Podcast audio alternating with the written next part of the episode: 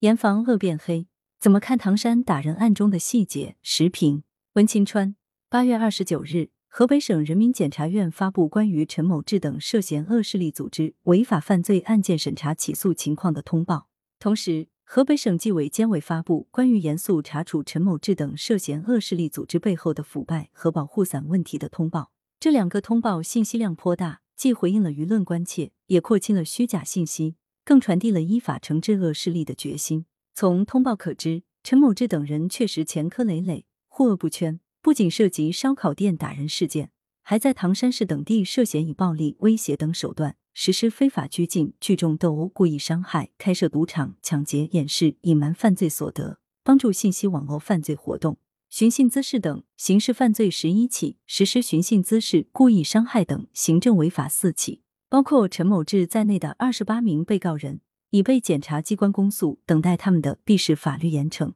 烧烤店打人事件发生后，陈某志、马某奇、刘某一、陈某亮、李某一、沈某俊、李某瑞及刘某二、江某平等涉案九人全部被执行逮捕。如今，刘某二、江某平未被起诉，这或可说明当时两人并未殴打被害人。从视频看，两人有拉架动作，未被起诉，既保障了这两人的合法权益，也捍卫了法治尊严。正所谓不纵不枉，不偏不倚，这是司法公正的底线。此次通报还认定。网传四名被害人在小胡同内遭性侵害，从楼上被扔下、被汽车碾压等，均为虚假信息。其背景是，一直以来，网络上流传很多跟四名被害人有关的传言，令人莫衷一是。结合通报可知，四名被害人中，两人经医院检查无需留院治疗后自行离开，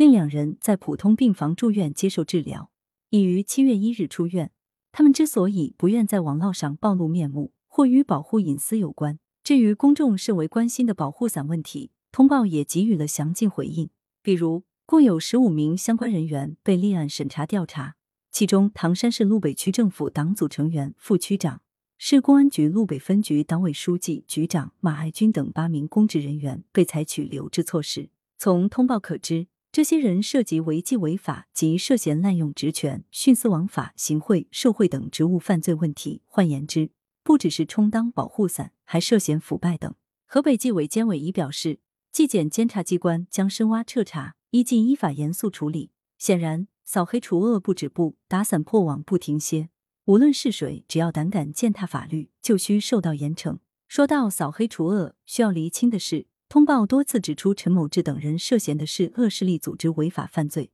而不是黑恶势力组织违法犯罪。简言之，陈某志等人被认定为恶势力组织。应该说，黑社会和恶势力组织有很多共性，比如都有组织，都是暴力逐利等，但也有较大区别。比如，无论从经济特征还是从组织形式看，恶势力都像是黑社会的低配版。从法律角度看，恶势力的行为不一定都涉嫌构成犯罪，而刑法则明确设有组织、领导、参加黑社会性质组织罪。但是，无论恶势力还是黑社会，都与法不容，都在扫除之列。国家推进常态化扫黑除恶，旨在打早打小、露头就打。六月十九日至二十一日，中央政法委秘书长、全国扫黑办主任陈一新在海南调研常态化扫黑除恶工作，并召开座谈会，强调坚持打早打小不松劲，绝不让黑恶势力做大成事，严防乱生恶、恶变黑。真一表态传递的鲜明信号是：与黑恶犯罪作斗争具有长期性、复杂性、艰巨性。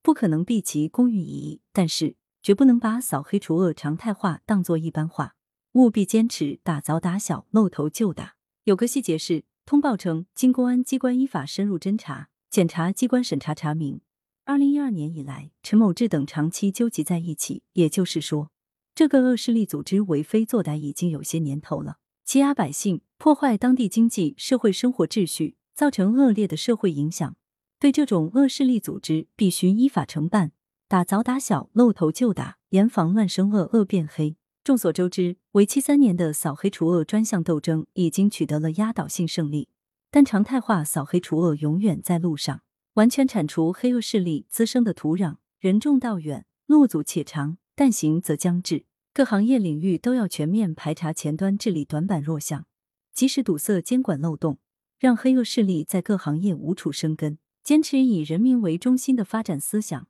坚决清除黑恶势力背后的保护伞关系网，坚决维护人民群众生命财产安全和社会和谐稳定，把盘踞在行业领域的黑恶势力及其保护伞清除干净，才能带给公众更真切的安全感，也才能更好的塑造良好的公权力形象。作者是北京知名时事评论员，羊城晚报时评投稿邮箱 wbsb@com。来源：羊城晚报羊城派，责编：付明图，王俊杰。